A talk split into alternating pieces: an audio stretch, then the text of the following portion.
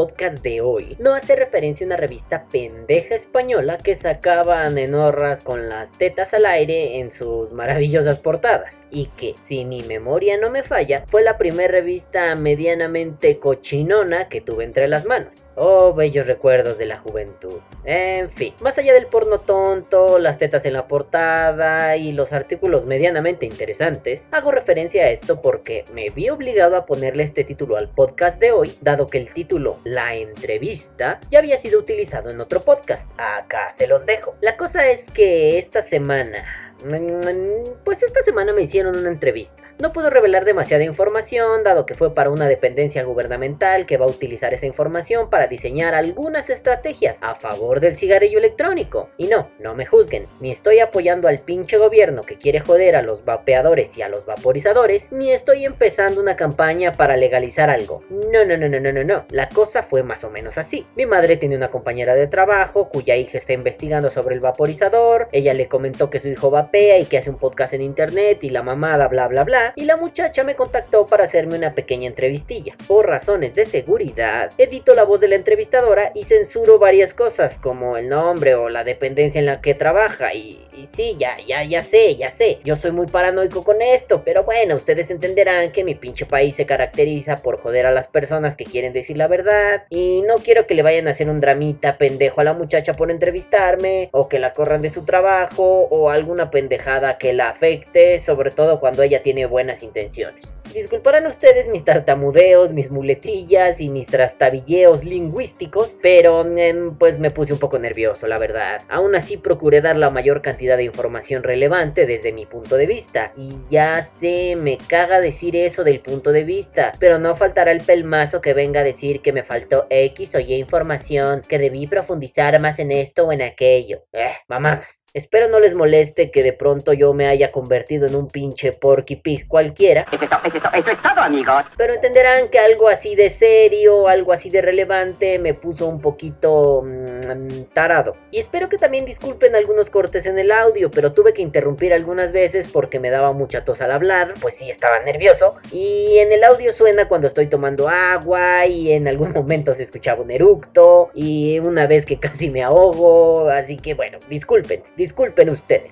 Y les juro que no hay partes eliminadas o algo comprometedor que pueda lastimar al vapeo. No, nada de eso. Solo se trata de cortes de edición para que este audio esté lo más limpio posible. ¿Eh, perros? Ahora los paranoicos son ustedes, pinches malpensados, pinches changos caca que creen que soy un masón Illuminati detected.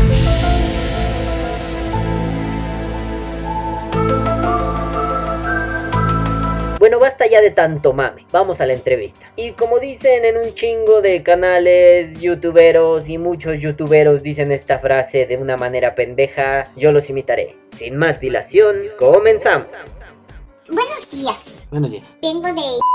Yo trabajo en el departamento de investigación. En este momento me interesa hacer una entrevista con usted porque estamos, estamos haciendo un modelo de intervención acerca de las personas que utilizan el cigarro electrónico. Nosotros necesitamos en este momento conocer cuáles son los antecedentes que tiene el cigarro electrónico y entonces recabar la mayor información para poder empezar a trabajar este modelo. Ok, adelante. Entonces, eh, a mí me interesaría saber cuánto tiempo tiene usted utilizando este cigarro. Aproximadamente dos años. Ah, no, déjame pensar. Em, de forma constante, ya casi dos años. Y de forma intermitente, casi tres y medio. Eh, perdón, eh, ¿usted?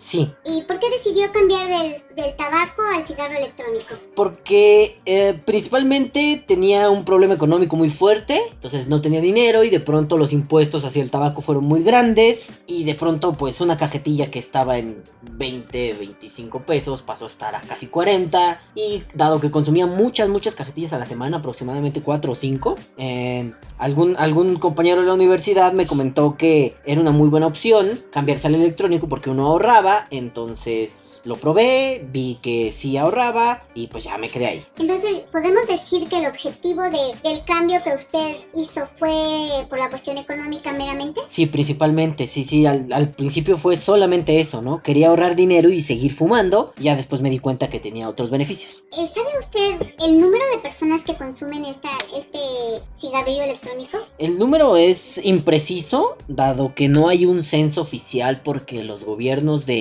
de, varios países del mundo y sobre todo donde más se utiliza, están negados al, al consumo porque el consumo de este producto hace que reduzcas tu consumo de tabaco. Entonces si reduces el tabaco no compras cigarrillos y al no comprar cigarrillos estás afectando a las tabacaleras, eh, las cuales tienen bastantes eh, tratos, digamos, legales o ilegales, no lo sé, pero tratos con los gobiernos. Entonces a los gobiernos no les conviene perder esos tratos comerciales con las tabacaleras y por eso no hay un censo. Pero eh, el número no oficial es que ya hay varios millones de personas alrededor de todo el mundo utilizándolos. ¿Qué tipo de persona utiliza este tipo de cigarrillo? Mm, bueno, también es muy variable, ¿no? Eh, normalmente lo que se plantea es que los cigarrillos electrónicos sean usados por fumadores o por exfumadores para alejarse del vicio y no recaer en el vicio del cigarro. Pero bueno, ya últimamente mm, es indistinto. Puede usarlo alguien que nunca ha fumado, puede usarlo alguien que lleva un día de haber empezado a fumar.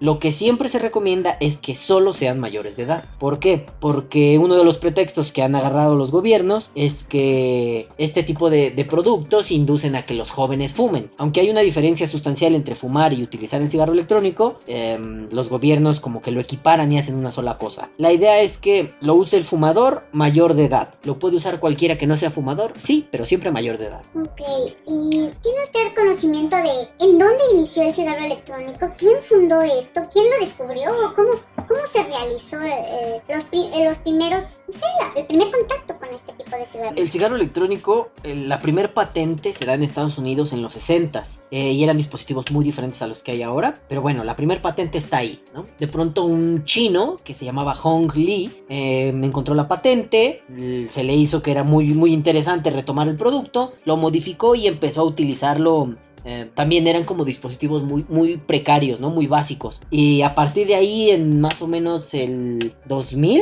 2001, si no me equivoco, es que este, este chino Hong League empieza otra vez a retomar la patente y a retomar el, digamos, el invento. Hasta que empezó a popularizarse cerca del 2007 en, en algunas regiones de Europa. Este, en China, obviamente, pero bueno, vuelvo a lo mismo, ¿no? En China se fuma demasiado, hay muchos tratos comerciales entre las tabacaleras y los gobiernos, entonces ahí no se popularizó, ahí digámoslo así, no se inventó ahí, ¿no? Pero ahí es como el lugar donde la, la generación actual de cigarros electrónicos existe. Ok, ¿usted tiene alguna participación en algún grupo? ¿Pertenece a alguna, no sé, alguna asociación, alguna comunidad que se dedique a, ya sea a utilizar o a, fa- a fabricar cigarros electrónicos? En la fabricación no, no, tengo, no tengo ninguna injerencia, ¿no? La fabricación es cuestión como un poquito más avanzada, ¿no? En, en términos de empresas. Eh, hay empresas, así como hay empresas que hacen shampoo de un tipo y de otro tipo, ah, en el cigarro electrónico también, ¿no? Hay empresas que hacen cigarrillos de, de- que llevan electrónica, hay empresas que hacen cigarrillos sin electrónicas, ¿no? O sea, diferentes tipos de, de cuestiones. En las comunidades sí participo activamente en varias, sobre todo son comunidades virtuales, esto es a través de Facebook, a través de Twitter, a través de YouTube, ¿no? Participo en muchas de ellas, eh, de diferentes partes de, de Latinoamérica, bueno, no solo de Latinoamérica, ¿no? Diferentes partes hispanoparlantes. Estoy en grupos de España, de México, de Argentina, de Colombia, de Perú, de Venezuela, eh, algunos de, de Estados Unidos eh, conformados por gente latinoamericana, en algunos grupos portugueses, en, algu- en algunos grupos eh, brasileños y en alguno que otro grupo italiano, pero bueno, en esos no estoy como totalmente metido, pero sí, la participación en general es como, de mi parte es muy activa en diferentes grupos virtuales. Eh, los grupos como sociales palpables, digámoslo así, son un poco más complicados porque pues de pronto hay mucha distancia entre, entre las personas, ¿no? Como, como geográficamente hablando, pero sí participo en algunos, en algunos grupos como sociales humanos reales, no virtuales, y hay bastante, bastante actividad de mi parte en ellos. ¿Y cuál es la función que usted desempeña en estos grupos, tanto virtuales como presenciales? Eh, pues en realidad la de cualquier usuario de cigarrillo electrónico, ¿no? Colaborar con, con, con curiosidades, con dudas, ¿no? Eh, digo, al tener ya más o menos en general tres, tres años y medio en este mundito, pues ya sé algunas cosas, sé cómo funcionan algunos equipos, y dado que hay muchas personas novatas que van iniciando, la función de los más viejos, digámoslo así, es, es normalmente ayudar a los nuevos. Entonces, mi función en realidad es, si alguien tiene una duda, intentar respondérsela, si no, redirigirlo hacia quien tiene alguna, alguna respuesta hacia ese tipo de dudas, eh, publicar información relevante, generar contenido en internet para difundir información y en general esa es como mi función Entonces, eh, podríamos eh, decir que sí usted una función activa dentro del grupo, como lo acaba de comentar. Lleva alrededor de tres años participando con estos grupos y ¿ha habido aceptación de la gente? Mm, ¿Aceptación con respecto al cigarro electrónico? Claro, y también con respecto a la función que usted desempeña. Claro, sí. La- con la función normalmente es como más fácil la aceptación, ¿no? Porque cuando alguien ya está adentro, pues tiene muchas dudas. Y si alguien tiene una duda y cualquiera se la responde, pues funciona, ¿no? Es como, es como la dinámica más simple. Tengo duda, él me responde, le agradezco, ¿no? Entonces eso funciona mucho, es muy útil. Y con respecto a la aceptación del cigarrillo electrónico, es, es, es difícil porque... Para empezar, hay muchos mitos alrededor de él. Mitos que se han dedicado a difundir en noticias, en, en prensa, en internet incluso, ¿no? Perdón. Mitos del tipo, te genera agua en los pulmones, ¿no? Eh, si, si utilizas el cigarro electrónico. Mitos del tipo, los cigarrillos ele- electrónicos explotan. Mitos del tipo, eh, te da neumonía, ¿no? Entonces, todas estas cosas ya están desmitificadas y de hecho la información existe en internet. Es, es accesible. Pero bueno, la gente tiende a no querer aceptarlo por ese tipo de cosas, ¿no? Incluso hay muchos como resquemores eh, extraños al respecto. Desde cosas como es que solo los gays utilizan cigarro electrónico hasta em, el que utiliza el cigarro electrónico está simulando que fuma, ¿no? Cuando en realidad pues no hay un género para utilizar el cigarro electrónico, ¿no? Hombres, mujeres, gays, heterosexuales, cualquiera puede utilizarlo, eh, sobre todo si es fumador, o sea, no es que pensemos que el cigarro es solo para hombres o solo para mujeres, ¿no? El cigarro es para cualquiera, cualquiera fuma. No importa tu condición sexual, ni tu orientación, ni tu origen, ni nada, fumas. Pues el cigarro electrónico es igual. Y una de las cosas como más relevantes es que mm, la aceptación se ve mermada a través de este tipo de prejuicios, ¿no? Insisto, prejuicios que se han difundido a través de las noticias, a través del internet, a través de, de los gobiernos y la gente pues de pronto se asusta. En vez de investigar, solo se asustan. Escuchan que un comunicador, como en algún momento sucedió que, que en el programa hoy, este de Televisa, pues Andrea Legarreta presentó a un par de, de- de médicos que pues eran médicos como así, ¿no? Son médicos. No había una cédula, no había una presentación, nada. Y este, estos sujetos hablaron pestes del cigarro electrónico. Y cuando eso se difundió en la televisión, pues toda la gente cayó en pánico. Incluso gente de los mismos, de las mismas comunidades de internet empezó a decir que si lo dijeron en la tele era cierto, ¿no? Cosa que, bueno, sabemos que no debe tomarse así. Pero bueno, desafortunadamente la gente lo tomó. Y por eso hay muy poca aceptación. También es cierto que para poder aceptar un, un- un dispositivo eh, regulador de nicotina como este, es necesario que haya un poquito de, conocimiento previo. O sea, no necesitas ser un experto para poder utilizarlo, pero necesitas em,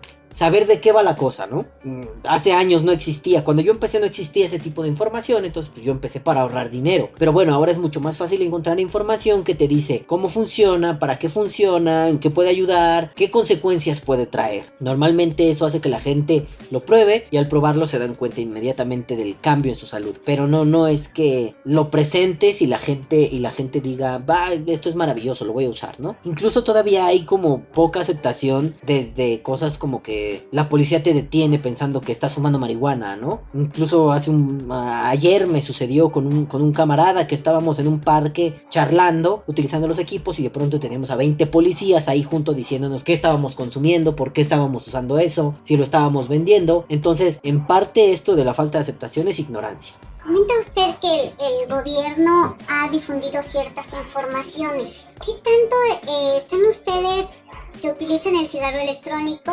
teniendo apoyo institucional o de alguna forma rechazo institucional? Pero no solamente mediáticamente. El rechazo institucional es fuerte, sobre todo porque em, hay una ley, la ley general sobre sobre el control del tabaco, perdón, que es una ley ambigua que, que plantea pues ambigüedades. Eh, se trata de que, que- que para hablar del cigarrillo electrónico no hay un apartado del cigarrillo electrónico, ¿no? Para empezar está mal que, que esto esté regulado a través de una ley del tabaco, porque esto no incluye tabaco. El uso del nombre cigarrillo electrónico solo es una mera analogía, ¿no? En realidad un cigarrillo por definición requiere combustión. Y esto no tiene combustión, esto tiene evaporación. Claro, es, es eh, aplicar una fuente de calor a, un, a una sustancia. Eso sería como lo más general. La cosa es que en el cigarro le aplicas calor a un sólido, en esto le aplicas calor a un líquido. Y bueno, sabemos que al aplicar calor a un líquido hay evaporación, al, al aplicar calor a un sólido hay combustión. Entonces, para, desde ahí empezamos mal, ¿no? El gobierno no hace ese tipo de diferenciaciones. El gobierno dice, es un cigarro. Y esta ley, en, en la Ley General del Control del Tabaco, en su artículo 16, dice que todo lo que se parezca al tabaco eh, debe ser prohibido. Todo lo que se parezca al tabaco y no sea tabaco debe ser prohibido. El problema es que, bueno, uno de los principales eh, eh, resquemores que tiene la comunidad es, es, que esto no se parece al tabaco. Hace 10 años, cuando empezaron a surgir estos, estos aparatos, pues intentaban imitar la forma de un cigarrillo, ¿no? Un tubo blanco con un, con un, con un remate en, en color,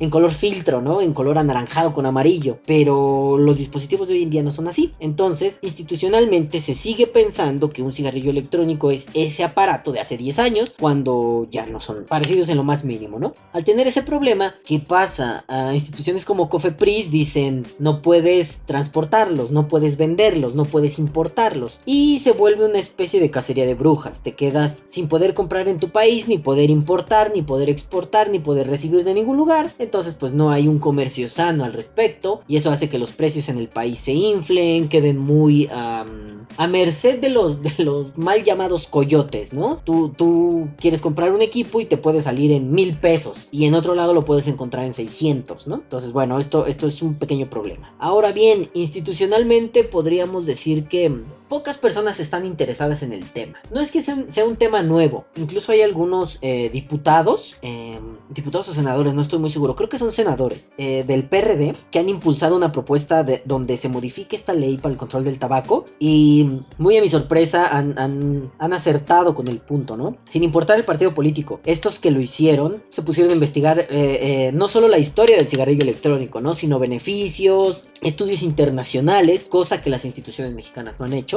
Eh, y por ejemplo, ¿no? Estos, estos senadores plantean en, en, esta reforma que es importantísimo que se tomen en cuenta los estudios que se han hecho en países como Inglaterra, donde el sistema de salud no solo permite que la gente utilice los cigarrillos electrónicos o vaporizadores, sino que los sugiere como un método para dejar de fumar. Entonces tú vas a una clínica en Inglaterra y dices, tengo un problema de tabaquismo muy fuerte. Se te hace un estudio clásico, ¿no? Socioeconómico, una valoración médica, una valoración psicológica y después de eso se te sugiere, ok, aquí está el dispositivo, lo vas a usar así y asado, ve a tal lugar para que te den instrucciones. La finalidad que ellos tienen es que lo dejes en algún momento por completo. De hecho, esa era la idea general del cigarrillo electrónico. Bajar los niveles de nicotina hasta que llegues a cero y lo puedas dejar. Esa es una de las ventajas que tiene, ¿no? La regulación de, de, del autoconsumo. Es decir, tú, tú dices, quiero consumir 18 miligramos de nicotina, eres libre de hacerlo. Dices, quiero consumir cero, eres libre de hacerlo. Pero eso al gobierno le ha parecido institucionalmente un peligro, al menos en México, aunque no contemplan los estudios hechos en Inglaterra, eh, los estudios hechos en España, donde este tipo de, de mitos, de, de, errores, pues ya se han, ya se han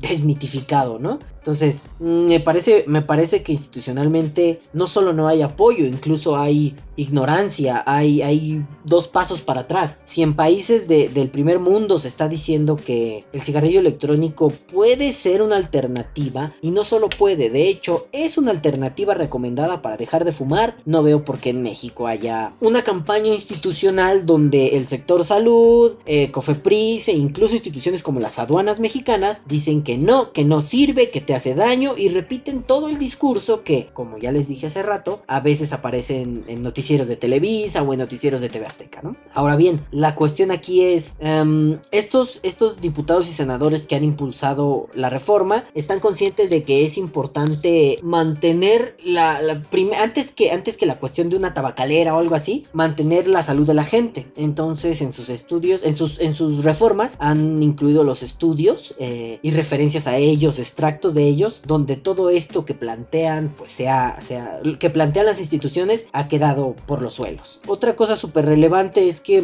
incluso institucionalmente hay una, hay estira y afloja, una lucha bastante fuerte, ¿no? Eh, uno de los casos más famosos es el de unas tiendas donde les detuvieron eh, eh, a, un, equipo que vende, les detuvieron sus mercancías que compraron en China. Entonces la aduana lo retuvo y ellos metieron un amparo y un juez de la Suprema Corte dictaminó que no es ilegal porque están bloqueando el libre mercado. Al decirle que no puede importar están coartando una de sus libertades civiles. Entonces hay un amparo. El problema es que la jurisprudencia mexicana para poder hacer ley requiere mínimo 30 amparos, ¿no? Entonces de pronto si hay solo un amparo hay precedente, pero no puede haber ley. Entonces se necesita que se amparen. Bueno, claro, estos amparos no son baratos, Es algo que no cualquiera puede acceder. Y mientras nos estaremos eh, enterando de noticias como me han detenido en la aduana mis paquetes, la aduana me ha robado mis paquetes, las paqueterías como DHL o Estafeta me han robado mis paquetes. ¿Por qué? Porque Cofepris les indica que todo eso se lo queden, cuando en realidad la indicación es que no se quede nada, lo devuelvan al país de origen, ¿no? Pero bueno,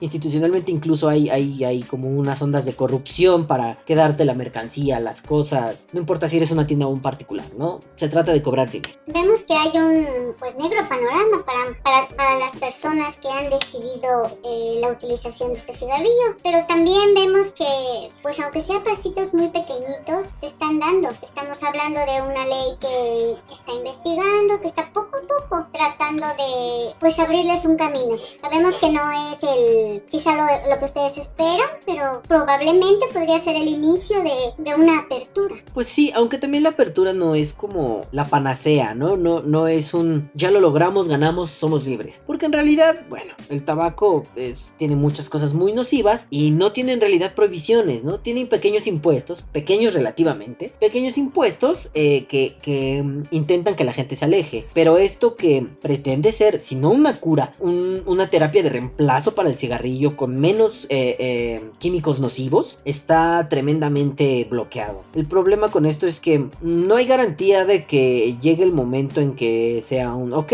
pueden ustedes vaporizar libremente. El problema aquí es que esto de, de que, digámoslo así, seamos reconocidos por el gobierno, implica que van a haber demasiados impuestos, regulaciones y muchas cosas para evitar que la gente se acerque. Por ejemplo, ¿no? Esta ley sobre el control del tabaco dice que está prohibido la venta de cigarrillos sueltos, pero en casi todos los puestos de periódico seguimos viendo. En eventos, en casi todos los lugares no falta la persona que pasa con su cajita de cigarros sueltos vendiéndotelos. Em, no se trata de que se lleven a la cárcel a la señora que intenta ganarse el pan vendiendo cigarros. Se trata de que la ley en este país no se respeta. Y, y no hay un ente regulador que haga valer esa ley. Entonces, me parece un poco injusto que al cigarro no se le trate como se dice que se le debe tratar y al cigarro electrónico se le pongan demasiadas trabas. Claro, volvemos a estas cosas oscuras, ¿no? Puede ser que haya, haya, y esto ha sucedido en lugares como Europa o Reino Unido, que las tabacaleras estén inyectando demasiado dinero y haciendo presión en diputados y senadores de diferentes lugares para que no haya un avance significativo. Ahorita hay por ahí alguna asociación en México que en realidad es un fraude, eh, pero bueno, intenta, intenta hacer algo, aunque bueno, la gente, la gente,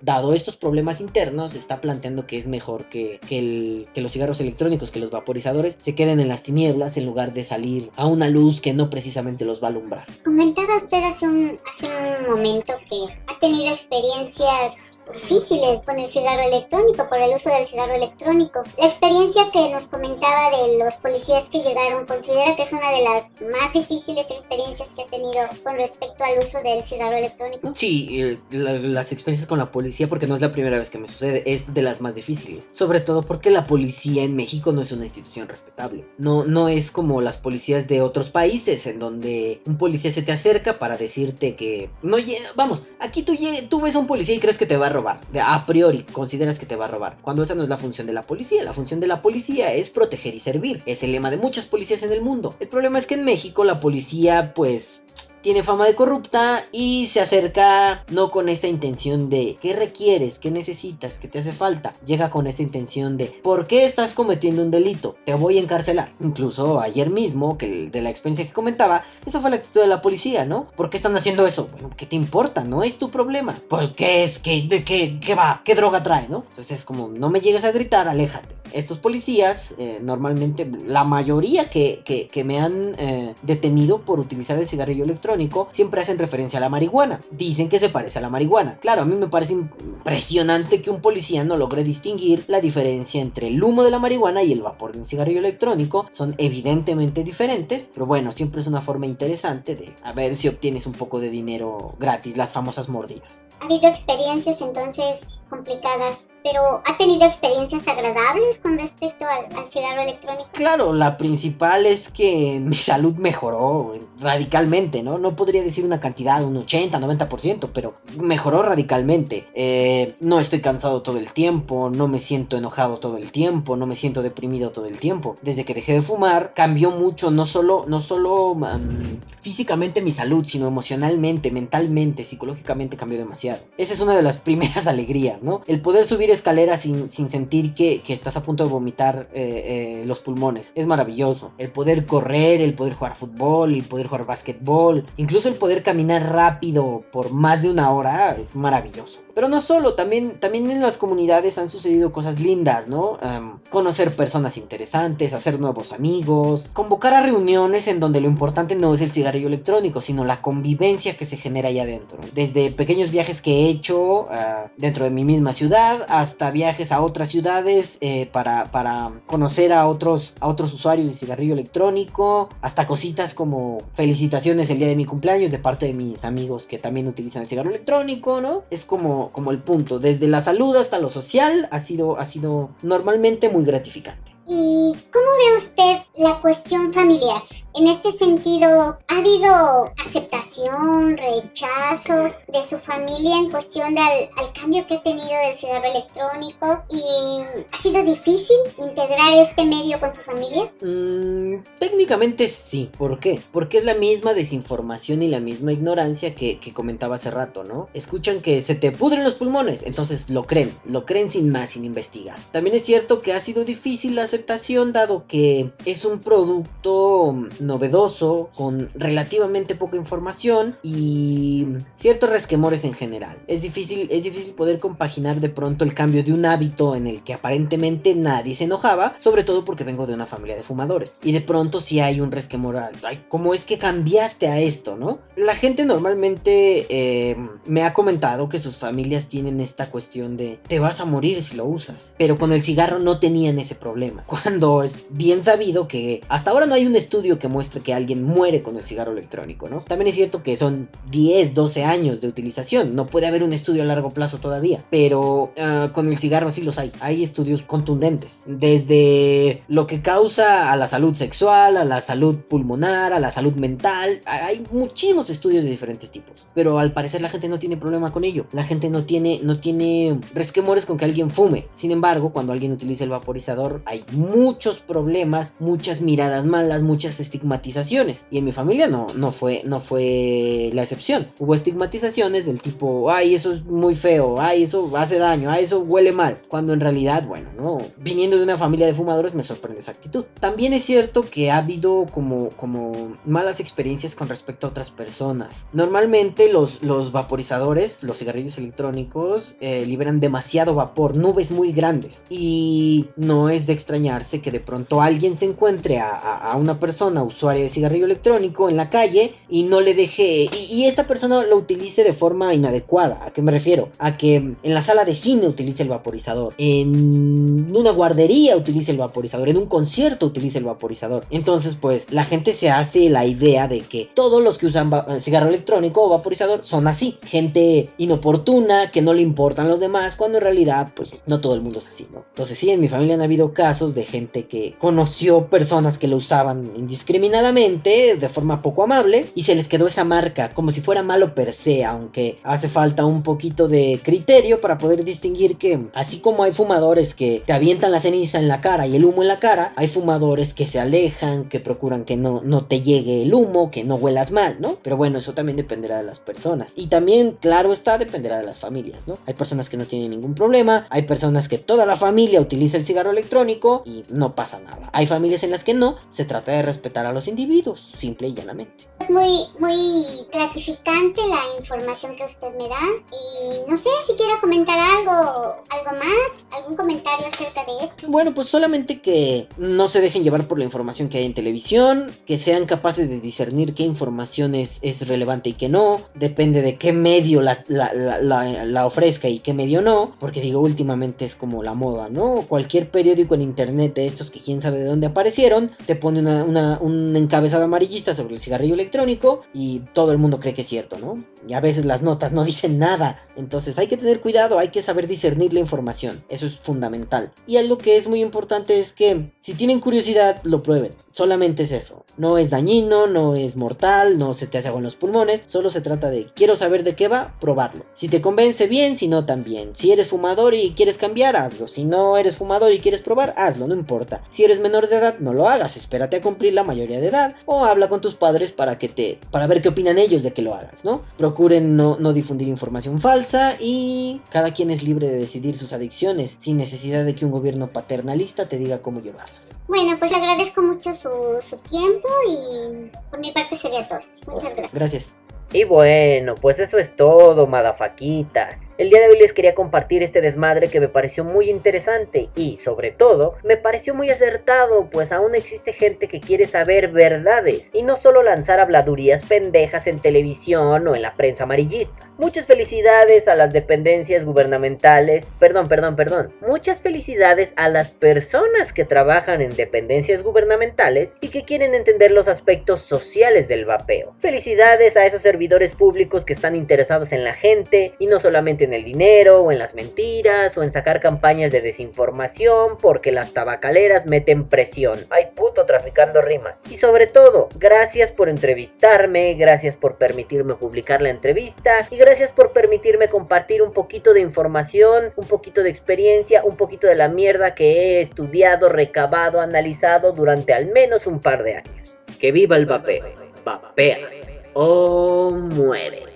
Bueno, y antes de cerrar el podcast de hoy y la entrevista y bla bla bla, le quiero mandar muchísimos abrazos a todos mis amigos de Costa Rica, porque desafortunadamente ahora les tocó a ellos vivir la mierda de un terremoto. Les mando muchísimos abrazos, muchísimo cariño, muchísimos besos, y si necesitan algo, no duden en comunicarlo. Por favor, cuídense mucho y recuerden que los queremos un chingo de todas las partes del mundo, que sus amigos vapeadores estamos aquí para apoyarlos, para quererlos, para darles una papacha ahora que están pasando un tiempo duro. Besos y abrazos para todos ustedes. Fuerza Costa Rica, pura vida, chingada madre.